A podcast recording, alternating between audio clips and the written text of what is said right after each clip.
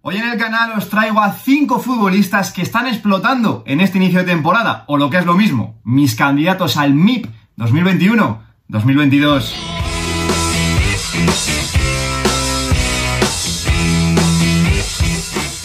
Muy buenos días chicos, como siempre digo, bienvenidos un día más al canal. Ya llevamos aproximadamente más de un tercio de temporada y me apetecía comenzar a hacer balance, sobre todo porque estamos viendo a muchos futbolistas que en este inicio de temporada están comenzando a explotar y a consecuencia están incrementando considerablemente su rendimiento en comparación a la temporada pasada. En la NBA a este tipo de jugadores se les reconoce a final de temporada con el premio MIP que condecora al jugador más mejorado de la temporada. Y es que ya el año pasado hicimos este mismo vídeo en unas fechas similares de la temporada donde sacamos nombres bastante interesantes como Tomás Lemar, Manuel Locatelli o Florian Birch y que al final acabaron firmando una gran temporada. Así que hoy vengo a proponeros mis candidatos al premio MIP 2021-2022 del top 5 grandes ligas europeas. Y vamos a comenzar por la Premier League, la que posiblemente a día de hoy, sin lugar a dudas, sea la mejor competición del mundo. Y vamos a viajar hasta Londres, hasta Stamford Bridge,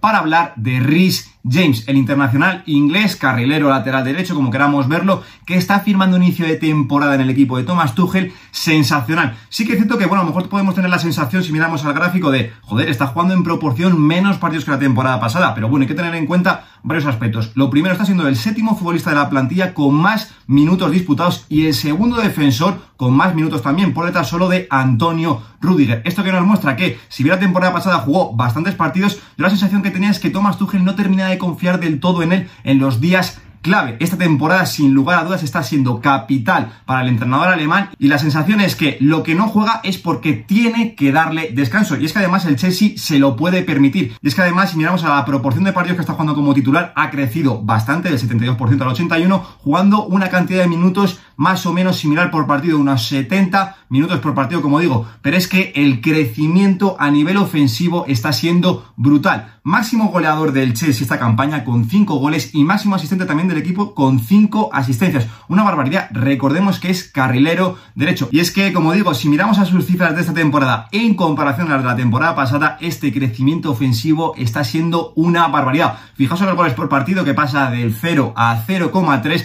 de las asistencias que pasa de 0,1 a 0,3 también. La efectividad de los disparos del 2% al 23%, una brutalidad y sobre todo en los key pases también de 1,2 por partido, que lleva unas cifras bastante interesantes, a casi dos key pases por partido. Me parece una barbaridad. Así que, como digo, como continúa este nivel, no tengo ninguna duda de que va a acabar siendo uno de los mejores laterales derechos de la temporada y le va a empezar a poner las cosas muy difíciles en una tiene ya a Gareth para elegir cuál va a ser su lateral derecho titular de cara al Mundial que se disputa la temporada que viene. Ahora viajamos hasta Alemania, hasta la Bundesliga, para hablar de Christopher Nkunku, el futbolista del RB Leipzig, que a diferencia del conjunto que, ojo, ya no dirige Jesse más, porque como digo, le estaba yendo las cosas bastante mal en este inicio de temporada, una de las pocas noticias positivas, como digo, del equipo de la factoría Red Bull es la evolución que está teniendo esta temporada Christopher Nkunku, un futbolista que ya la temporada pasada, pues bueno, era titular en el equipo que dirigía Julian Nagelsmann, pero que ahora mismo es indiscutible en este RB Leipzig. Es la pieza que está sosteniendo a este equipo y que haya conseguido que no se esté cayendo más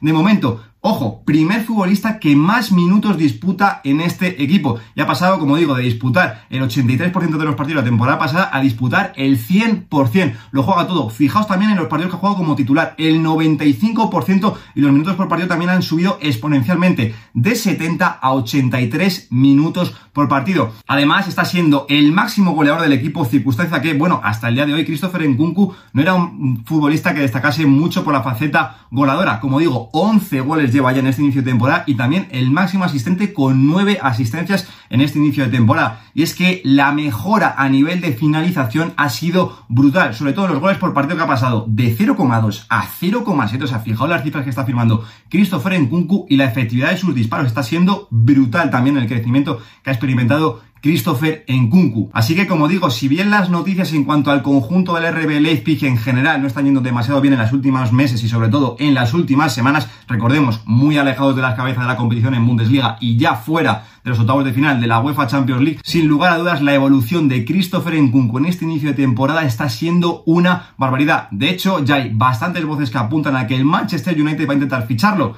el próximo verano. Ahora nos vamos hasta Francia, hasta la Ligue 1, para hablar de Jonathan David, el futbolista canadiense del Lille, que sí que es cierto que es un futbolista que ya la temporada pasada, recordemos su primera temporada en Francia tras salir de la Liga belga del Genk, pues ya jugó bastantes partidos, pero es que a día de hoy ha jugado la totalidad de los partidos que ha disputado el Lille esta temporada. Luego además en materia de proporción de partidos que ha jugado como titular ha subido bastante, de 75 al 83, y en los minutos por partido también ha superado bastante los números de la temporada pasada, de 63 minutos por partido hasta 74. Luego además es que está siendo prácticamente de las pocas garantías competitivas que está ofreciendo el Lille esta temporada, que recordemos la temporada pasada fue campeón de la Liga, pero desde la salida de Galtier este equipo ha caído bastante. Pero como digo, está siendo el jugador que está sosteniendo a este equipo, está siendo el máximo realizador del equipo con 13 dianas ya en este inicio de temporada, las mismas si no me equivoco que firmó la temporada pasada, y además estas cifras en relación al segundo máximo goleador del equipo que es Burak Yilmaz, con 4 hacen más que mostrarnos a las claras que Jonathan David está siendo la máxima garantía competitiva de este Lille. Y ya focalizándonos un poco más en esa relación que tiene con Burak Yilmaz, en esa pareja que forman, sí que siento que la temporada pasada, sin lugar a dudas, la cabeza visible de este equipo era Burak Yilmaz y Jonathan David estaba un poquito más a la sombra, pero sin lugar a dudas el canadiense le ha pasado por la derecha al veterano delantero turco, que ya como recordemos tiene bastantes años y está siendo, como digo, la máxima garantía competitiva de este equipo. Pero sobre todo yo lo que pensaba cuando llegó Jonathan David la temporada pasada al Lille es que, bueno, era un futbolista bastante interesante, pero no pensaba que podría sentarse en estas cifras goleadoras, le veía más como un segundo delantero, un complemento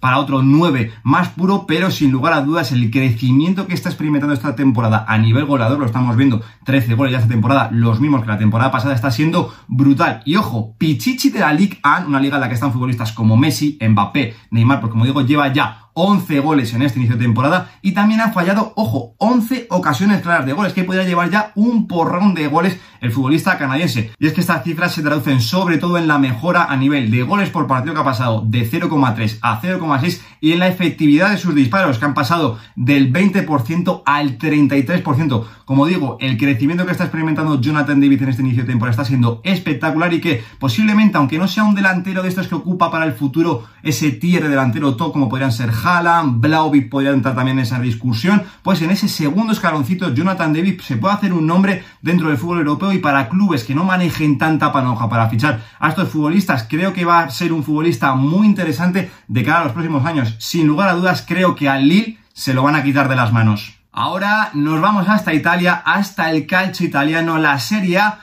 para hablar, ojo, de Sandro Tonali, un futbolista que, bueno, la temporada pasada fichó por el Milan y tuvo un proceso de adaptación que le costó bastante. No terminó de entrar en los planes de Stefano Pioli, sobre todo como titular. La pareja era más Benacer y Fran, que sí, ahora mismo para mí es la mayor garantía competitiva que tiene en este doble pivote el AC Milan, porque Benacer mm, está un poquito ahí, ahí en este inicio de temporada, no está comenzando a entrar, el rendimiento ha caído bastante, y que sí, con ese tira y afloja que tiene con su renovación, pues bueno, en algún partido que otro, Stefano Pioli ha prescindido del centrocampista Costa Masfereño. Como digo, Sandro Tonelli está siendo la mayor garantía competitiva de este Milan en el centro del campo, y es que además su nivel de juego ha mejorado bastante. Pero como digo ya, a nivel de minutos, de influencia en el equipo, pues bueno, ha pasado de disputar del 69% de los partidos al 100% a jugarlo todo en este Milan de Pioli y luego en relación a esto también ha subido mucho la proporción de titularidades del 62% al 71% y de los minutos que disputa por partido de 55 a 60. Ojo, es el futbolista que más partidos está jugando en el equipo